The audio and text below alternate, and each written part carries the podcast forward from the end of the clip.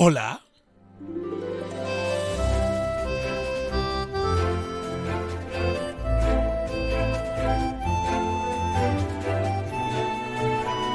En Onda Cero, más de uno Bahía de Cádiz, con Jaime Álvarez.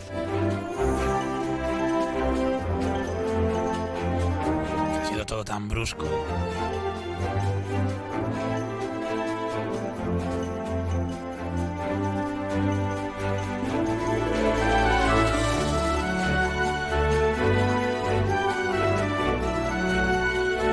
Amigos, amigas, ¿cómo están ustedes?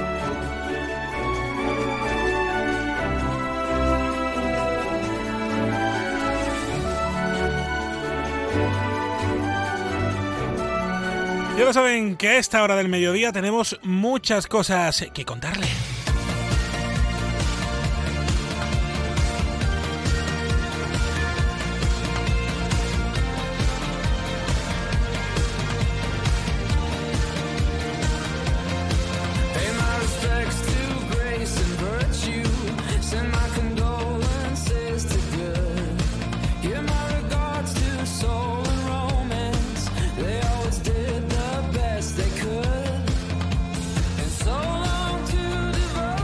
Tenemos mucho, pero mucho que contarles en esta provincia que tiene tantas cosas. Eh, comienza el fin de semana, comienza el mes y comienza el tiempo de la radio más cercana a la 1 y 20. José Antonio Rivas.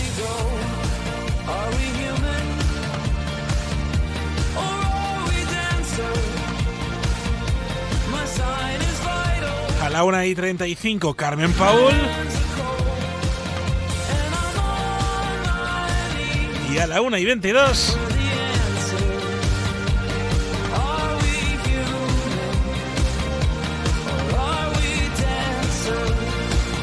El tiempo con Marta Alarcón. Buenas tardes. Muy buenas tardes. En la provincia de Cádiz tendremos cielo poco nuboso despejado, salvo intervalos de nubes altas por la tarde, con temperaturas máximas en descenso, quedándose en cifras de 18 grados en Algeciras, 17 en Arcos de la Frontera y Jerez de la Frontera o 16 en Cádiz y Rota. El viento será flojo a moderado de componente norte amainando al interior por la tarde y de cara a mañana seguiremos con cielo nuboso cubierto, acompañado de precipitaciones débiles. Las temperaturas se mantendrán sin cambios con cifras de 17 grados en Algeciras, 18 en Cádiz, Arcos de la Frontera, Jerez de la Frontera y Rota, y el viento será flojo variable, es una información de la Agencia Estatal de Meteorología.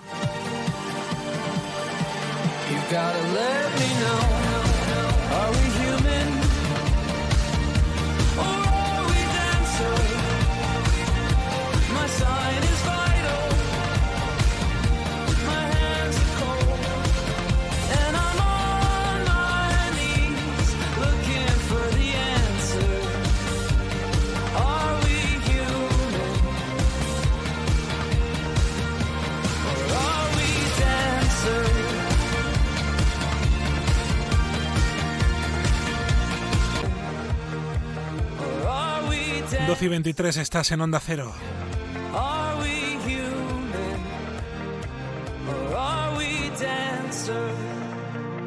En Onda Cero, más de uno Bahía de Cádiz, con Jaime Álvarez. El otro día me preguntaron qué consejo le darías al Joaquín Prat del futuro. Pues le diría que siga eligiendo Suzuki S-Cross. Nuevo Suzuki S-Cross con tecnología híbrida, versiones 4x4 y etiqueta eco. Descubre más en suzuki.es y déjate sorprender por su precio imbatible. Y ahora tu S-Cross 100% conectado con Suzuki Connect. Suzuki S-Cross. Cross the line. Véalo en Alvariza Motor, concesionario oficial Suzuki, Avenida Tío Pepe 21. Jerez. En Onda Cero, más de uno Bahía de Cádiz, con Jaime Álvarez. Vamos a ver cómo se circula esta hora por las diferentes carreteras de la provincia de Cádiz, de la Bahía de Cádiz, como siempre con información de la Dirección General de Tráfico. A esta hora tenemos bastante tráfico en la Avenida Campo del Sur y en la Avenida Andalucía, en Cádiz Capital, en San Fernando a esta hora siempre, ya lo saben, hay mucho tráfico en la entrada de Chiclana de la Frontera, en la Avenida de los descubrimientos y la avenida del mueble con la travesía, con la travesía Alameda del Solano también en la entrada de la Avenida del Trabajo, en el puente de Nuestra Señora de los Remedios y en la calle Jardines hay a esta hora bastante tráfico, ya lo saben, por las obras de la estación de autobuses de Chiclana. En el puerto de Santa María también el tráfico es fluido. Recuerden que hay una obra en la Cádiz 32 a la altura de la Avenida del Mar, en eh, Val de la Grana, en la rotonda donde está PEMSA Aguas del Puerto y en la Villa de Rota también a esta hora bastante tráfico en la Avenida de la Marina y en la Avenida de los Príncipes de España.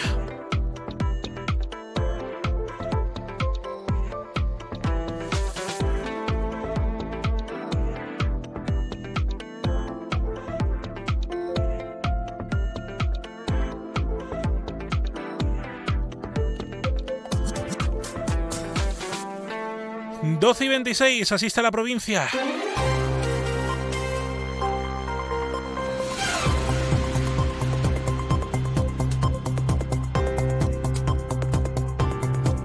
En Onda Cero, más de uno Bahía de Cádiz, con Jaime Álvarez. A esta hora pleno en el Ayuntamiento del Puerto de Santa María. No te digo que son 15, son tres más porque tenéis al gerente de Puerto Global, que es otra persona de confianza, y tenéis a dos más todavía. Tenéis al consejero delegado de Sudipuerto y el de Impulsa Puerto. En total, 154.440 euros más. No, no, sí, sí, es así de claro. Sois 32 personas en total. 32, ¿eh? 32 personas. Entonces, personal interino de confianza, 650. Personal de confianza en las empresas públicas, 154. Habla el portavoz de Vox, eh, el puerto de Santa María, Fito Carreto. En este pleno se va a poner sobre la mesa diversos asuntos de interés, como por ejemplo el estudio detalle de pozos dulces, del Peprichie, del Plan Especial de Protección y Reforma Interior del conjunto histórico del puerto de Santa María, también el plan normativo para la formación de los funcionarios del puerto de Santa María por parte del equipo de gobierno por parte del PSOE. Se va a instar al alcalde a que presente un plan de rescate de los servicios sociales o por parte de Unión Portuense se quiere poner sobre la mesa la necesidad de eh, poder pedir cita a través de la, de la sede electrónica del ayuntamiento y por teléfono para la atención del área de bienestar social. Tres millones, totalmente, totalmente, tres millones que la habéis tirado por la basura. ¿eh? Tres millones. Así que este pleno se viene, se viene celebrando desde primera hora de la mañana, pero han pasado más eh, cosas en la provincia de Cádiz, como por ejemplo el consejero de Presidencia, Diálogo Social y Simplificación Administrativa de la Junta de Andalucía, Antonio Sanz, se ha mostrado prudente ante la posible venta de la planta de Airbus de Puerto Real a un grupo industrial chino. Lo ha dicho esta misma mañana en Cádiz en el transcurso de una rueda de prensa relacionada con eh, el mundo portuario. Se firmaba esta mañana y se realizaba una reunión de los puertos andaluces. Desde el gobierno andaluz eh, vamos a, guardar prudencia y cautela sobre esa, sobre esa información que usted eh, transmite, pero en todo caso lo que sí le puedo decir es que, como siempre, todo lo que sea bueno para Cádiz nos va a alegrar y también, si me lo permiten, pues poner en valor eh, el papel de la Administración andaluza en estas cuestiones.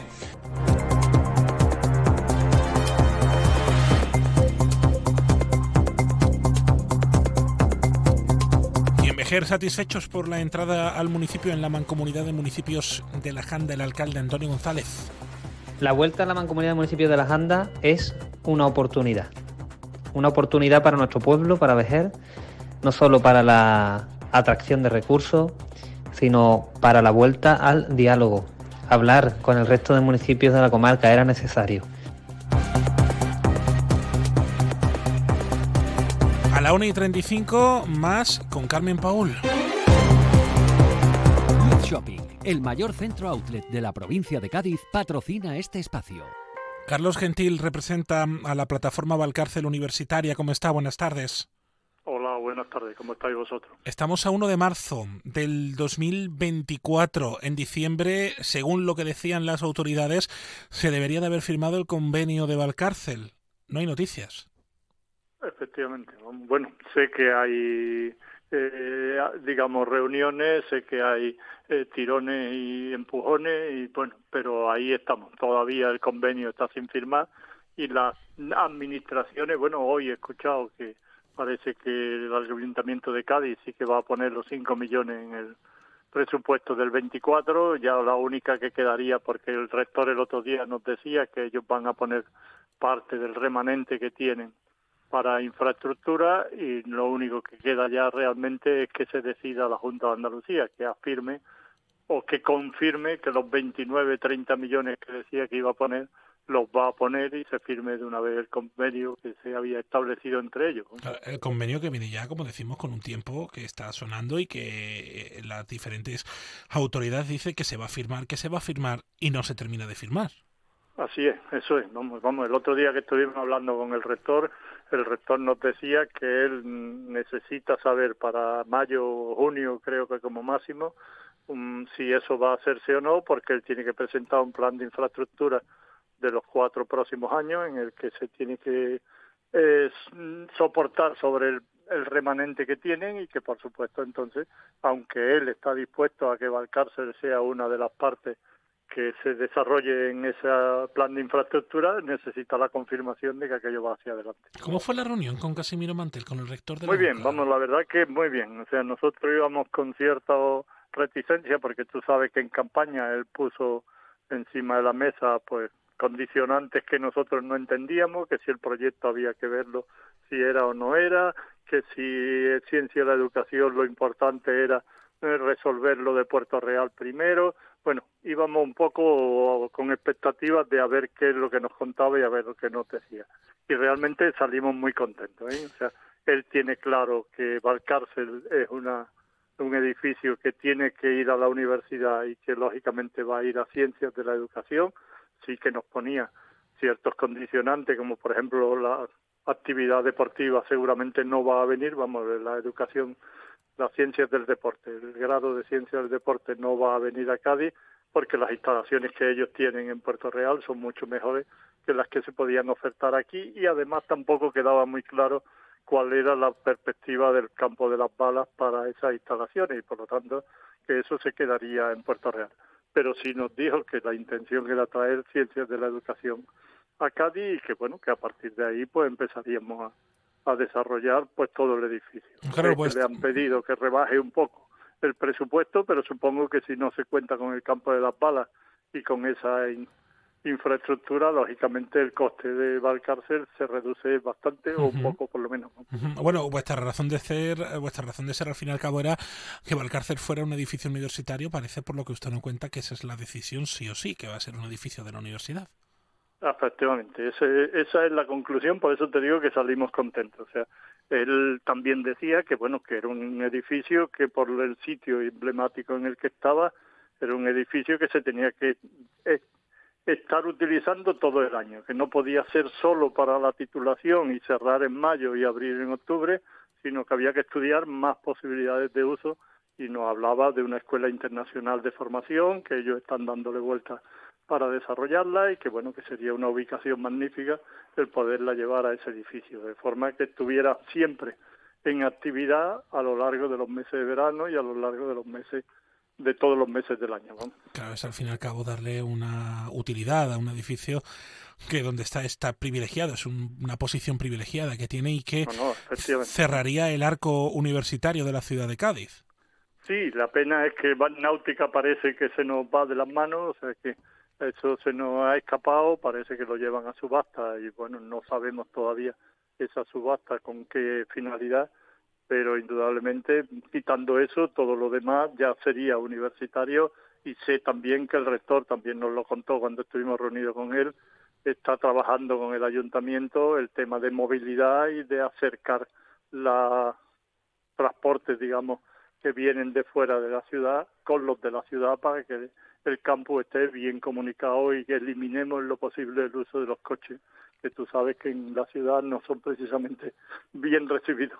No, ese es otro gran debate el que tenemos sobre la mesa, el tema de, de, la movilidad en Cádiz, que ahí sí que nos da para hacer cinco horas de programa, porque ahí entra, ahí entra ya otros condicionantes y otras administraciones. Pero lo importante es que esa reunión que ustedes habéis tenido con, con el con el rector de la Universidad de Cádiz, pues ha sido satisfactoria para vuestros intereses.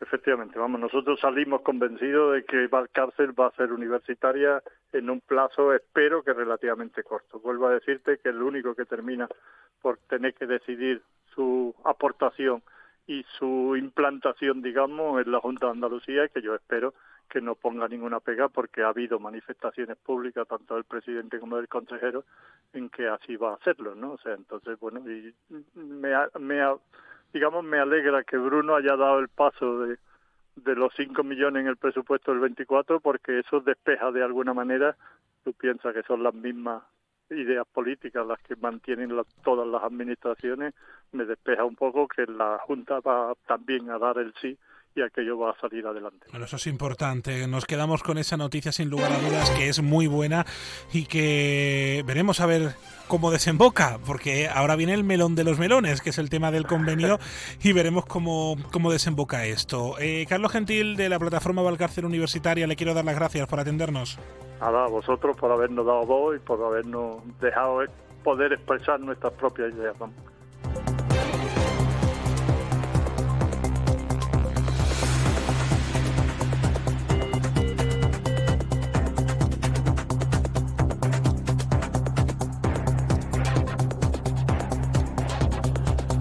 12 y 36 minutos, eh, todo en onda es barra Cádiz.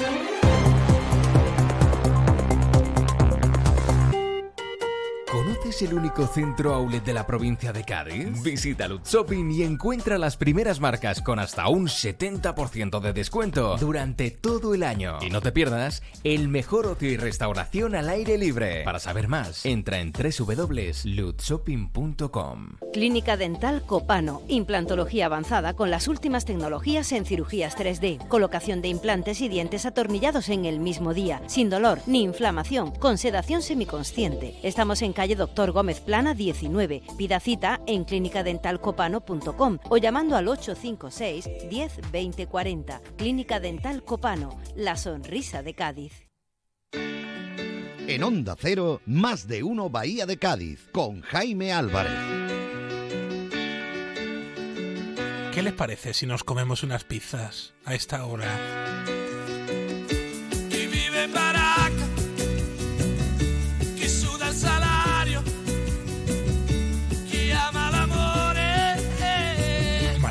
¿Eh? para hablar de esto.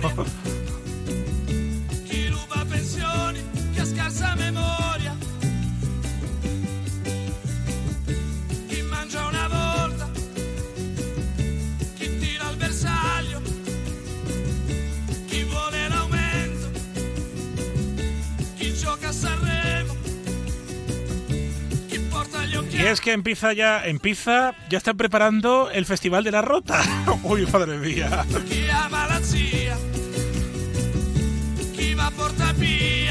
Es muy mala hora.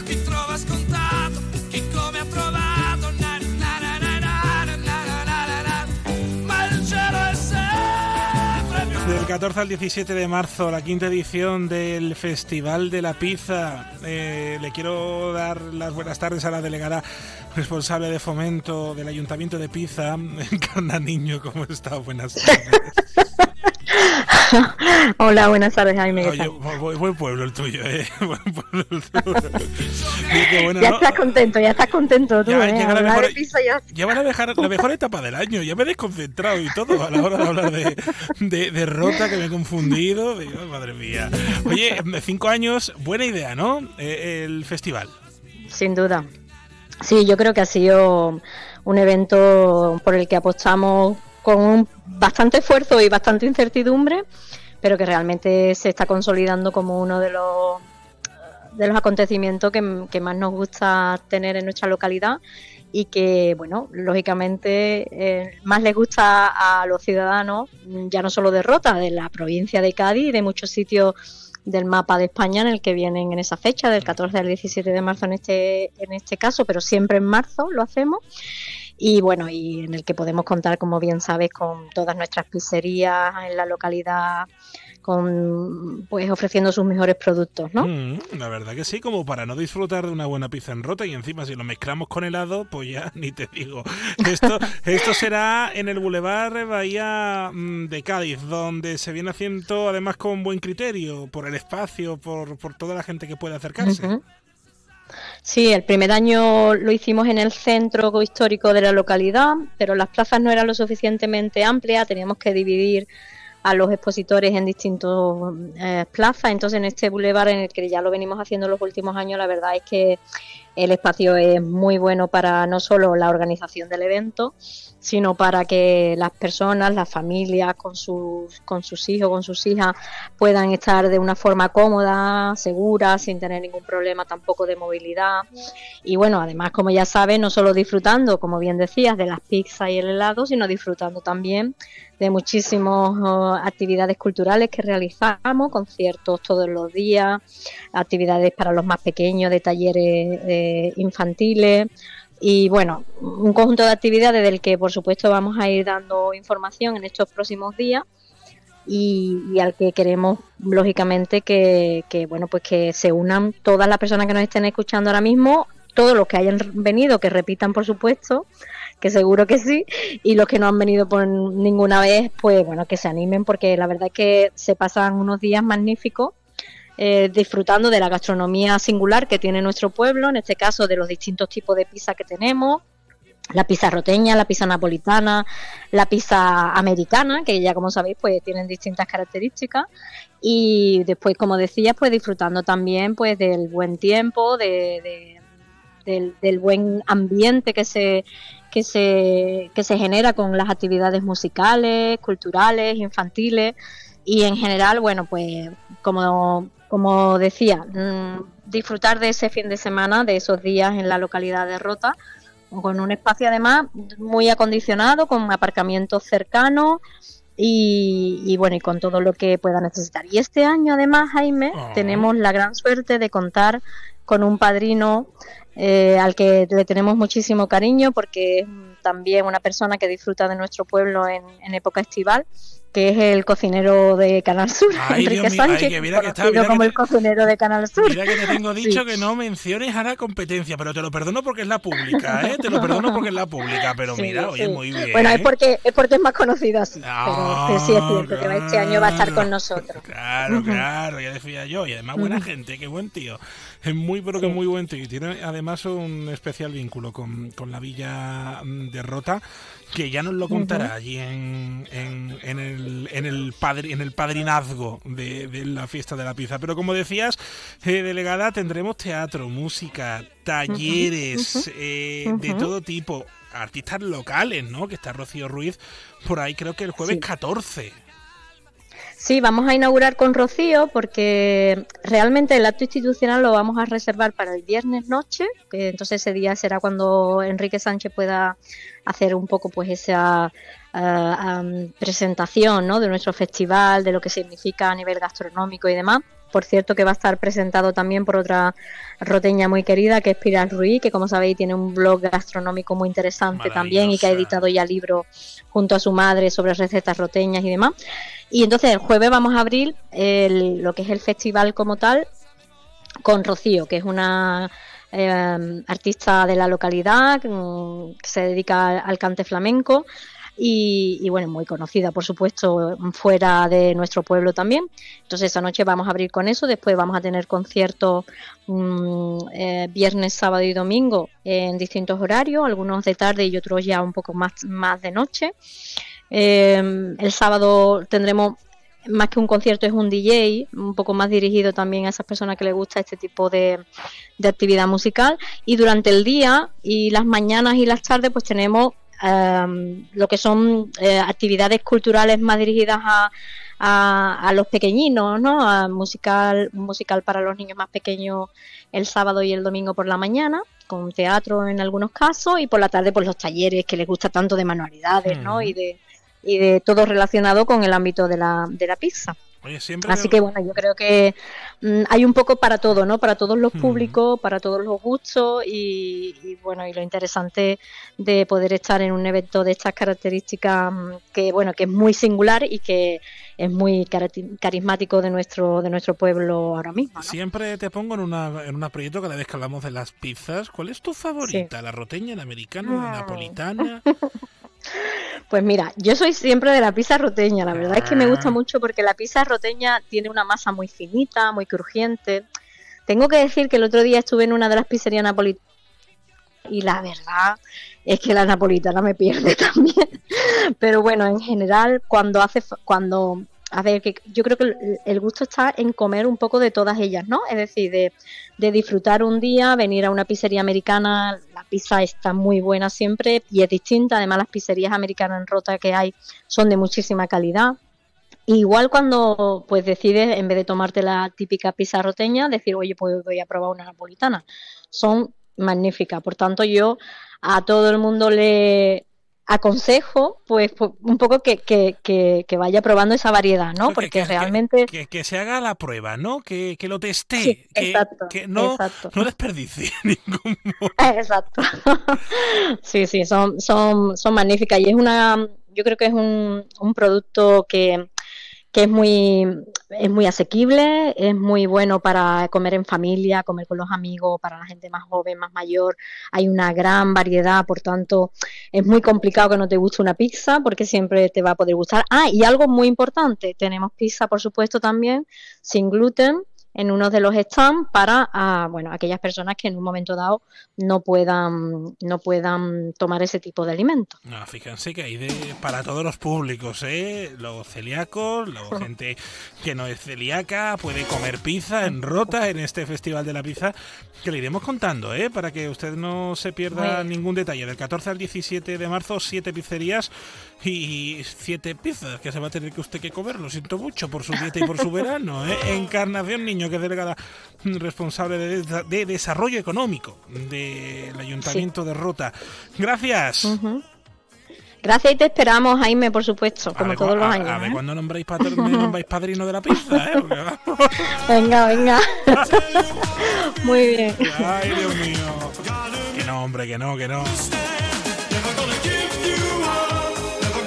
Sé que Carmen Paul sí que sería la mejor padrina, madrina, la mejor madrina de la pizza.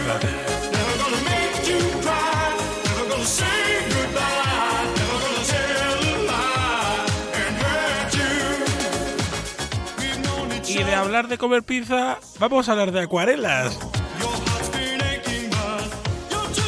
Así es este programa de radio que le da de comer, pero además también enriquece el alma. En Onda Cero, más de uno Bahía de Cádiz, con Jaime Álvarez. Muy buenas. Tenemos la oportunidad de hablar con el doctor Luis Gutiérrez Serantes. Le conoceréis porque ha estado más de 20 años en televisión española. Escuchemos la consulta. Hola doctor, eh, mire, llevo varios meses que me resfrío habitualmente y me gustaría saber si hay algo de forma natural que pudiera tomarme. Muchas gracias. Te recomiendo tomar Propolvid Defense de Laboratorios Marnis. Es bebible y combina propóleo, jalea real y vitamina B6. Pide Propolvid Defense de Marnis en herbolarios, farmacias y para farmacias. Propolvid Defense. Más información en marnis.com. Bueno, estás en la radio en Onda Cero en el 101.4, 91.4. Estamos de viernes. De viernes con doble N en mayúscula en negrita, subrayado. Les vamos a proponer un paseíto por Cádiz. Anda que no, que eso no está estupendo para hacerlo un viernes, pero nos vamos a ir hasta mm, el Museo de, de Vejer, que desde el 2 de febrero tiene... Y nos llevan de paseos por, por Cádiz, pero nos lleva de paseo de una forma realmente única, como saben hacer nuestros artistas de nuestra provincia de Cádiz. Lo vamos a hacer a través de, acuarelas que nos llevan pues por toda la provincia, que esas acuarelas las ha pintado Jesús Mora, aunque ustedes lo conocerán seguramente como Fray Lumen. Artista de Medina Sidonia, qué buena tierra te ha parido. Buenas tardes, ¿cómo estás? Buenas, buenos días, ¿qué hay? Muy bien, muy bien. La verdad que sí, ¿eh? bonita tierra, bonita tierra la tuya, Medina llena de luz, pero también eh, bonito, bonito, bonito arte el tuyo, porque la acuarela yo creo que es una de las artes más complicaditas. Sí, es un poquillo, eh, la arte es un poquito elevada, no, no es, no eh, hace falta un poquito de tiempo para, para dominarla, es lo que tiene. Claro, es un literalmente un, un, arte en el que eh, tienes eh, que tener, yo creo que más que en cuenta la luz, tienes que tener también conocer muy bien las gamas cromáticas, eh, tienes muchísimo trabajo detrás. Y, y, bueno, este mm, paseo por Cádiz que nos lleva, yo creo que por toda la sierra, por todo Cádiz, por Campo de Gibraltar, por todos lados, ¿no? Sí, la verdad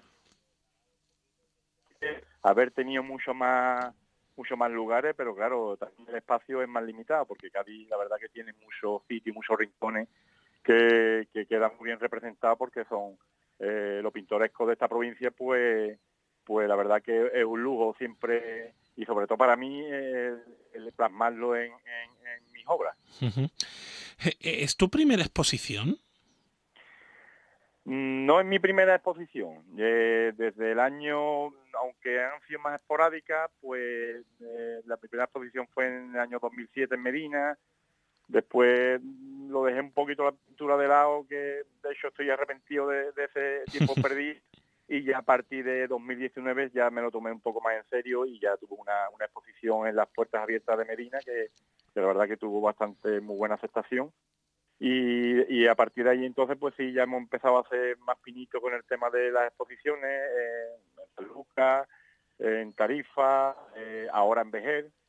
Y, la verdad que por ejemplo en esta de Vejer pues los que han ido han tenido la oportunidad de visitarla pues pues han llevado una una impresión muy buena por el tema de la de primero por lo que se representa y después por, por por la calidad que no, que no sea bueno que yo lo diga, pero, pero sí de, la, de las acuarelas.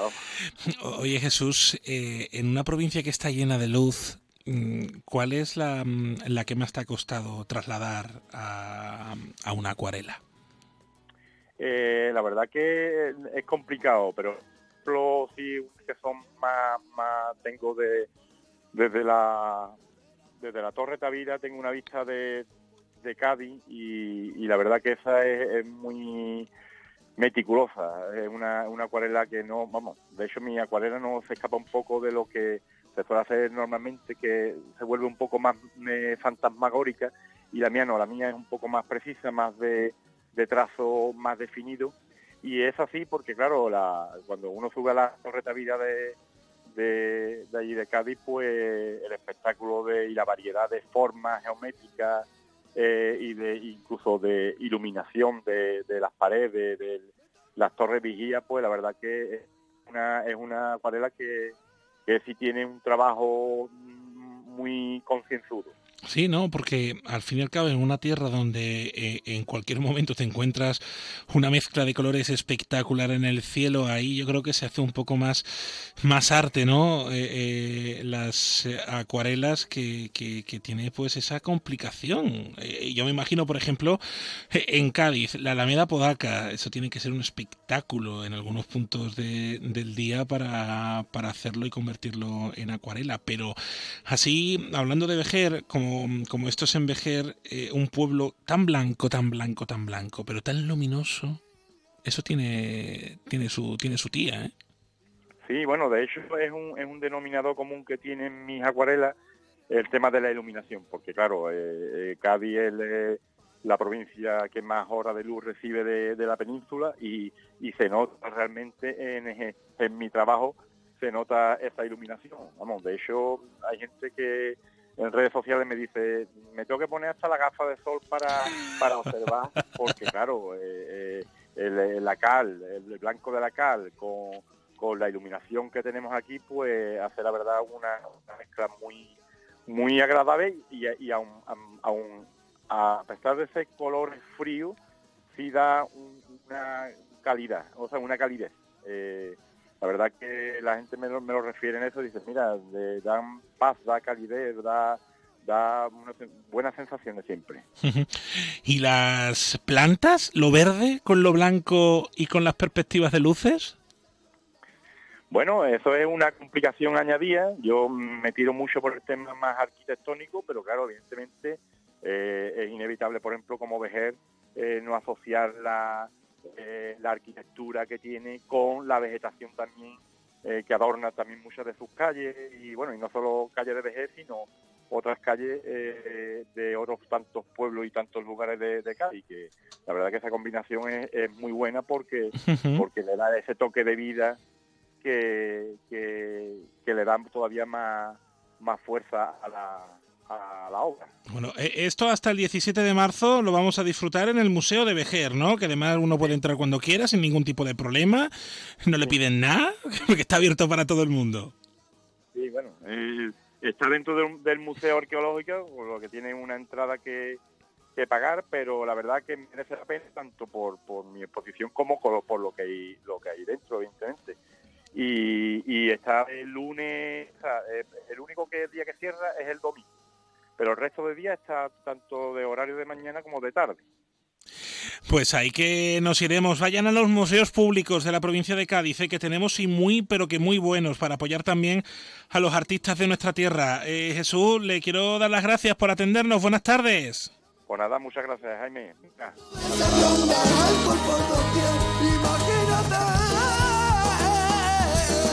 Estás en la radio, es el mediodía de Onda Cero en el 101.4 y 91.4.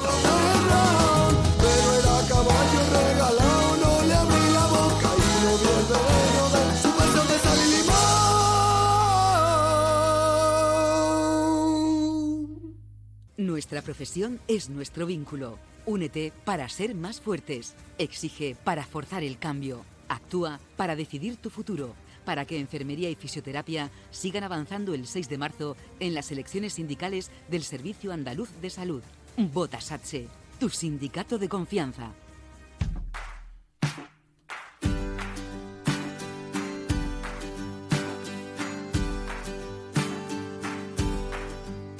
Ojalá no me sueltes el brazo y se doblen tus piernas en el último vals. Ojalá no te muerdas el labio como cuando te rompes y no quieres llorar. Ojalá tengas suerte y algún día lo entiendas. Todo fue de verdad. Ojalá no me lleven los diablos. En Onda Cero, más de uno Bahía de Cádiz, con Jaime Álvarez. Ojalá no descubras mi lado más psicótico y malo con un punto animal. Ojalá de repente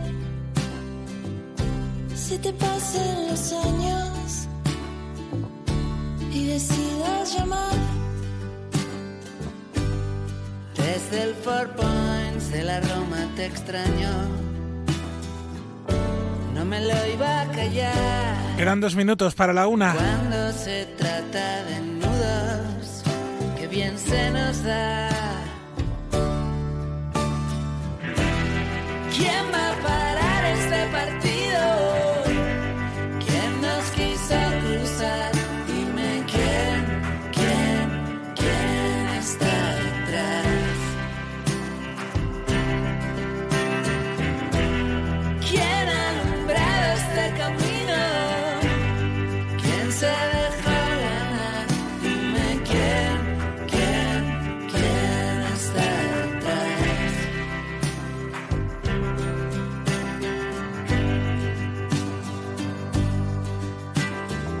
La Diputación Provincial de Cádiz impulsa el Día de las Mujeres Incalzables hacia la igualdad. Eh, el 8 de marzo, ya lo saben, el Día Internacional de las Mujeres. Eh, la presidenta de la Diputación Provincial de Cádiz, Almudena Martínez, ha manifestado en la reunión del Consejo Provincial de Igualdad la voluntad de aumentar la inversión en igualdad que actualmente suma 1,7 millones de euros. Unas 60 personas, representando a 34 asociaciones, han acudido a este encuentro.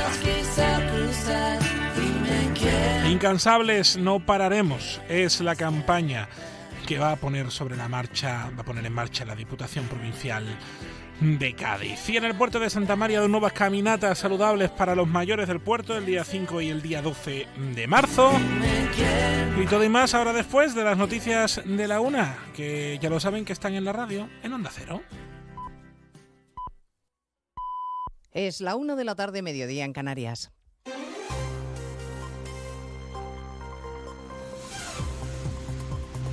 Noticias en Onda Cero. Buenas tardes, les avanzamos a esta hora algunos de los asuntos que les vamos a contar con detalle a partir de las 12 en Noticias Mediodía, empezando por las novedades de la investigación del caso Coldo y las revelaciones del sumario que desde luego van engordando la trama y que colocan bajo sospecha a la que hoy es la tercera autoridad del Estado, a Francina Armengol. Presuntamente implicada, Armengol, expresidenta de las Islas, ha preferido ausentarse de los actos institucionales del Día de Baleares. En la Cámara Insular se encuentra Martí Rodríguez. Francina Armengol es la ausencia más sonada en el Parlamento. Su entorno más cercano no ha explicado el motivo por el que ha declinado asistir al acto institucional del Día de la Comunidad, a pesar de que la presidenta del Congreso y expresidenta Balear sí había confirmado su presencia hoy aquí. La expectación era máxima por su encuentro con Marga Proens, la actual presidenta del Gobierno, que exige explicaciones a Armengol por su vinculación en el caso Coldo. Precisamente hoy hemos conocido un informe de la pasada legislatura que daba por válidas las mascarillas que se compraron a la empresa de Coldo García, a pesar de saber que el lote adquirido era inservible. El Partido Popular exige explicaciones y denuncia, lo ha hecho en más de uno la actual presidenta de las Islas, Marga Proens, que su antecesora tardó tres años en reclamar el dinero de las mascarillas que se contrataron supuestamente de manera fraudulenta con la empresa de la trama de Coldo y que por, eh, que por supuesto eran defectuosas como han explicitado los informes técnicos. En el sumario de hecho consta que Armengol dio su aval al contrato, que hubo un informe de idoneidad a pesar de que conocía perfectamente que el material no servía. Proens pide responsabilidades porque sostiene que Armengol ha mentido. Nadie, por supuesto, de mi partido me ha, hablado de este tema, pero es que tampoco, y en esto también miente Francina Armengol en los pasillos de, del Congreso la semana pasada, tampoco estaba esta información en el traspaso de poderes, que como ustedes saben, se suelen poner aquellos temas más urgentes o aquellos temas más delicados para que el que coge la cartera en cuestión sepa a lo que atenerse. A partir de las 2 de la tarde repasaremos todas las aristas de esta trama, que son muchas, y les contaremos las novedades en torno a Puigdemont y la decisión del Supremo de abrir una causa penal contra él por terrorismo. La Asociación de Fiscales, APIV, ha exigido la dimisión del fiscal general del Estado por haber quedado en evidencia, dicen, después de la resolución del Supremo, Arancha Martín. La Asociación Profesional Independiente entiende que tras la resolución del Supremo queda claro que el fiscal general desprestigia gravemente a la institución. La postura mantenida por el Ministerio Público, afirma la asociación, ha sido desautorizada por unanimidad por la Sala Segunda del Supremo. Entienden, además, que es aún más grave dado que también la Junta de Fiscales del Alto Tribunal por amplia, amplia, mayoría, recuerdan, 11 a 4, consideraba que había elementos suficientes para entender que en el caso Tsunami se podía incluir el delito de terrorismo y que Puigdemont era responsable de ello. Incide además la asociación en que, como dijo ayer el Supremo, la memoria de la Fiscalía de 2020, con Dolores Delgado al frente, también veía indicios de terrorismo. Por eso exigen la dimisión del fiscal general por la dignidad de la institución, dicen, no puede exponerse un minuto más a esta cadena de desprestigios. El Gobierno está poniendo empeño en explicar que la decisión del Supremo no debe suponer un freno en la negociación con Junts sobre la amnistía. Y el ministro de Justicia, Félix Bolaños, incluso argumenta que lo único que ha hecho el Supremo es asumir la investigación y nada más.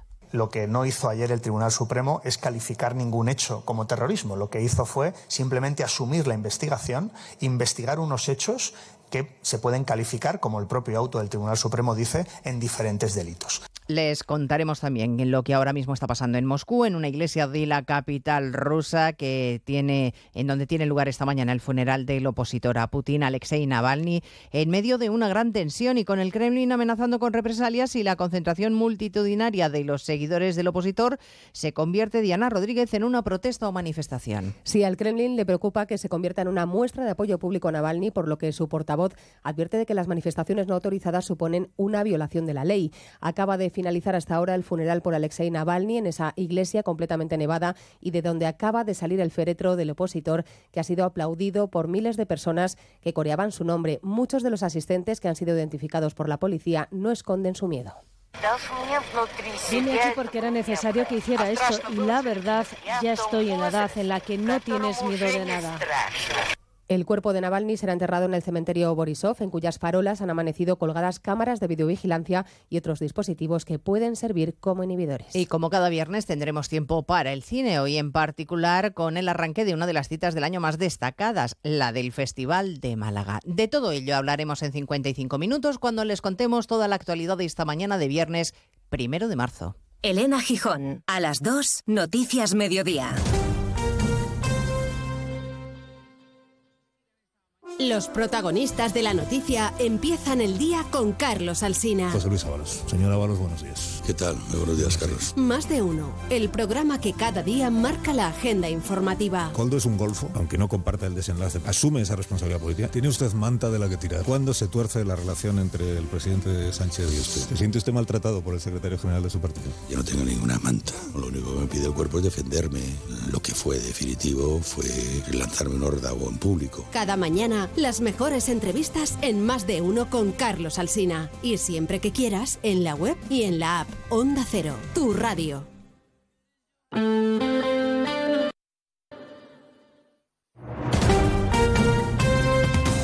Andalucía, Onda Cero.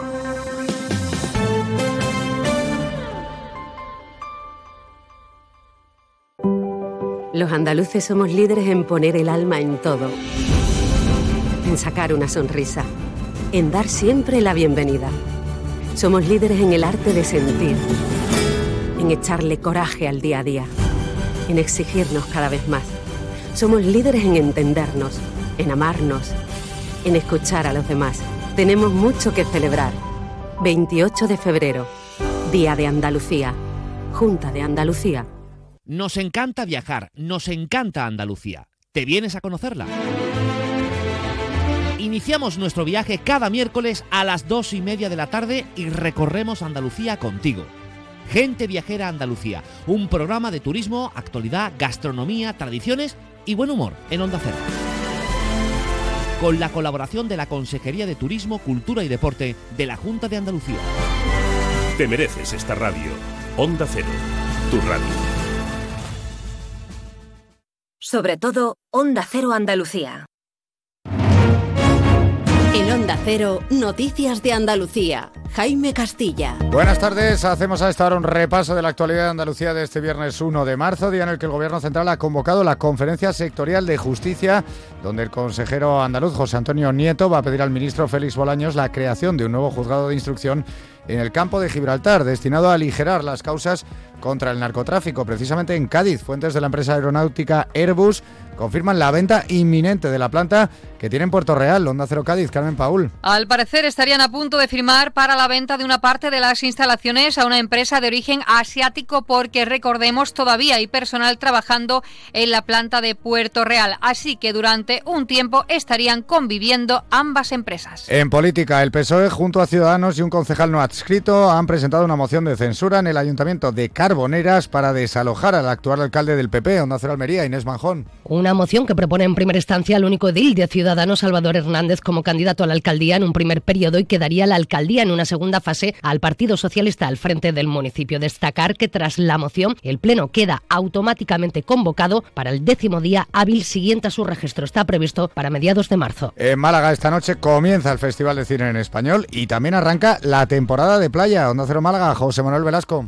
Durante los próximos 10 días, casi 250 películas españolas y latinoamericanas serán exhibidas en este Festival de Málaga que cumple su vigésimo séptima edición.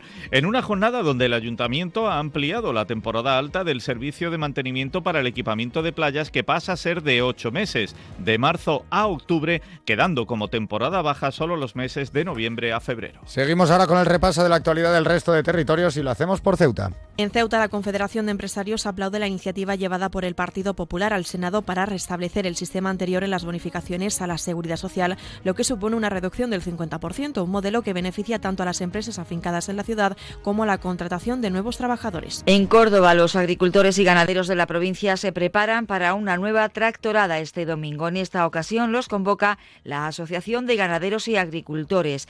Llegarán a la capital desde distintos pueblos con autorización de la subdelegación del Gobierno para protestar por el centro de la ciudad con no más de 40 tractores. En Granada, Sierra Nevada continúa siendo el escenario que acapara gran parte de la actualidad. En la estación de esquí andaluza se acoge este fin de semana la competición de nieve más importante de la temporada en España, con la celebración de dos pruebas de la Copa del Mundo de Snowboard Cross. Allí se preparan para uno de los mejores fines de semana con afluencia de público y el mejor parte de nieve de lo que llevamos de temporada. En Huelva, en El Rompido, se reúnen este fin de semana 250 dermatólogos andaluces para compartir los últimos avances, por ejemplo, en materias como la dermatitis atópica, la alopecia o los diferentes tipos de cáncer de piel. Es una reunión en torno a la sección andaluza de la Academia Española de Dermatología. En Jaén, la localidad de Carboneros lidera un proyecto de recuperación de oficios para atraer nuevos habitantes. Santa Elena, Escañuela, Cazalilla y Espeluí también forman parte de esta iniciativa que tiene el respaldo del Ministerio de Reto Demográfico. Y en Sevilla, los hoteles de la ciudad registran un lleno casi total ya para el primer fin de semana de abril, que coincide con la celebración de la final de la Copa del Rey del Fútbol que enfrenta al Athletic de Bilbao con el Mallorca. Las pocas habitaciones de hoteles que quedan se ofrecen, por ejemplo, con dos estrellas a 500 euros la noche. Es la cuarta final consecutiva que se celebra en el Estadio de la Cartuja. Más noticias de Andalucía a las 2 menos 10 aquí en Onda Cero.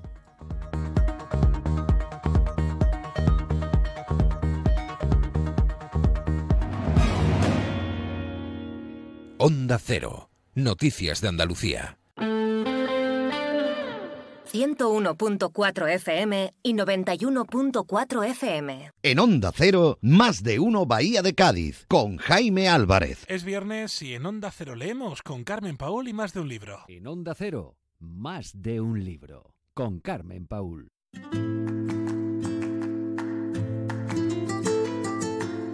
La escritora gaditana Sara May se estrena en el papel con su nueva novela juvenil Canción de Otoño. Una historia sobre el bullying y las falsas apariencias en las redes sociales. Sara, muy buenas tardes. Buenas tardes, Carmen. Sara, un salto muy importante, ¿no? Ahora tus novelas se van a poder leer también en formato libro, en esta ocasión publicado por la Esfera Azul, eh, que es un sello eh, de la Esfera de los Libros, es un editorial importante. Sí, la verdad es que estoy muy contenta y es una gran oportunidad y vaya, mm, contentísima. bueno, recordemos que en la plataforma eh, Wattpad, ¿no? Hay algunas, eh, algunos libros tuyos, algunas novelas que además están cerca de, del millón de lecturas. Sí, sí, empecé publicando en Wattpad y poco a poco me fui haciendo un poco conocida y mm, tuve mi primera oportunidad con HarperCollins, pero publiqué en digital. Y ahora me ha llegado la oportunidad con Canción de Otoño y con La Esfera de los Libros y estoy muy contenta, la verdad. Y muy agradecida también de poder Em, de poder hablar contigo sobre la novela. Claro, mira, porque además, eh, Sara, esto del formato digital está genial, ¿eh? Pero a mí me gusta más coger el libro, pasar las páginas o leerlo. Y, la nostalgia también del libro en papel. ¿Verdad que sí? A mí me gusta mucho más. ¿eh? Y, bueno, y lo que he dicho, ¿no? El, el olor eh, que, que, tiene... Un, el olor, todo. Que desprende un libro, ¿no? Y el, y el pasar las páginas y el subrayar, que a mí me encanta eso de... Ay, a mí también, yo hablo con los personajes. ¿Verdad que sí? Y subrayar y poner esto en color y esto así y poner y las notitas, ¿no? En, los márgenes del libro que también nos, nos vienen muy bien cuando, cuando releemos. Y lo que he dicho antes, las novelas que, que has publicado eh, en Wattpad, eh, en esta plataforma, cerca del millón de lecturas. Que no estamos hablando ahí de cualquier cifra. sí, que se llama Ena y que está cerca del millón de lectores, sí. Qué barbaridad, bueno. Como lleva 950.000, una cosa así. qué barbaridad. Vamos con esta nueva novela Canción de Otoño. Me interesa mucho el tema, Sara, y me gusta especialmente que trates el, el asunto de las redes sociales a la inversa, ¿no? Esto es un universo que está de alguna manera hipnotizando ¿no? a las generaciones más jóvenes donde todos y todas están presentes. Aquí los protagonistas no están muy conformes con este mundo, ¿no? Cuéntanos. No. Eh, bueno, Canción de Otoño es una novela juvenil, pero que por los temas que trata, como tú bien has dicho, pues puede atrapar también a un público mucho más amplio, porque trata la parte mala de las redes sociales, lo que no se ve y lo que ven muchos adolescentes que comparan su vida con lo que ven en las redes sociales. Eh, también se trata el tema del bullying, que también es algo que está muy a la orden del día y que necesita pues muchas más medidas de las que hay actualmente. La novela cuenta la historia de Camila y de Oliver. Camila es la hija de una influencer que es muy conocida en España tiene 16 años y aunque aparente pues es una vida perfecta, la realidad es muy muy diferente. A ella se le exige muchísimo y lo está pasando mal precisamente por esa presión que tiene también vamos, desde su casa, ¿no? Y por otro lado tenemos a Oliver que viene de una situación pues complicada y en cierto modo también está pasando todavía por ella y es por algo que le pasó en relación también con las redes sociales la trama, o sea, el padre de Oliver se enamora de la madre de, Camila y acaban viviendo juntos tanto Oliver como Camila y por la, por la situación, ¿no? De que ella está sumergida en el mundo de las redes sociales y que él no soporta ese mundo porque lo ve superfluo y ve también que es algo que para él no aporta a la sociedad, sino que solo miente, pues acaban también odiándose un poquillo hasta que pues los dos poco a poco van conociéndose y van planteándose también cosas. Y va, bueno, Canción de Otoño va contando esa historia, lo cuenta en primera persona, y a dos voces, mientras que la relación de Oliver y Camila pues también avanza poco a poco. Camila y Oliver, que son, como dices, dos hermanastros adolescentes eh, obligados a entenderse ¿no? en ese entorno de apariencias. ¿Y, ¿Y, pensaste en alguna persona conocida cuando los creaste?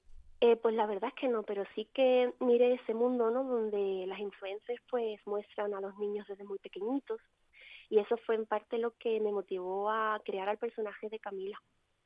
Porque ya desde muy pequeña he estado expuesta a redes sociales, eh, su vida está entera colgada en internet y eso a ella pues le afecta de mm. manera negativa, sobre todo porque sufre bullying y porque también tiene el tema del ciberacoso, que es algo que hoy en día también está muy, que ocurre muchísimo, desgraciadamente. Por desgracia, sí, lamentablemente. Es la parte mala de las redes sociales que tiene cosas muy buenas, pero también tiene muchas cosas malas, ¿no? Que hay que combatirlas. Claro. Camila y Oliver, ¿qué destacarías de cada uno de ellos, de su personalidad? De Camila, bueno, de Camila es que es un personaje que al principio lo pasa muy mal, pero que poco a poco pues va avanzando y se ve también el cambio en ella positivo, que es como la representación de que aunque estés en un momento malo de tu vida, poco a poco, si te lo propones, pues puedes salir de donde estás con ayuda y tratando de, mejorar y de no estancarte, de no estancarte. Y de Oliver lo empático que es, es la empatía en, persona. Que entiendo que les habrás cogido mucho cariño, ¿no? A los dos. Sí, sí, la verdad es que sí, el proceso de escritura fue muy rápido, eso sí, pero me enamoré de la historia y digo, eso tengo que, que luchar porque salga en papel.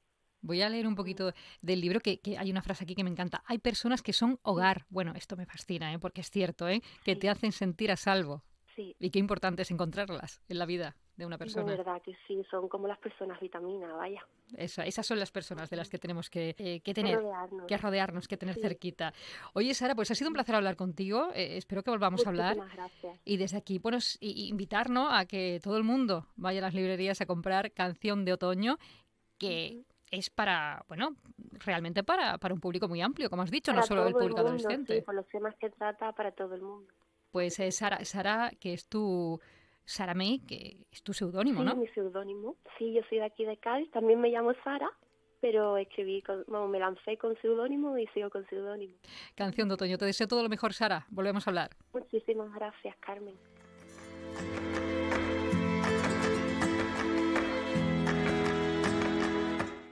En el 629 40 85 30 Onda Cero te escucha. ¿Tienes dudas? ¿Quieres comentar los programas con nosotros? ¿Quieres contarnos alguna historia? 629 40 85 30 es el buzón del oyente. Mándanos un mensaje de WhatsApp y ahí te escuchamos. Porque Onda Cero Cádiz es tu radio. Te mereces esta radio. Onda Cero, tu radio. Gracias Carmen, una pequeña pausa y ahora comienzan los deportes con José Antonio Rivas. El lunes más Bahía de Cádiz. Adiós. La Fundación Cajasol, en colaboración con la Delegación de Cultura del Ayuntamiento de Cádiz y la Consejería de Turismo, Cultura y Deporte de la Junta de Andalucía, llena de música el paseo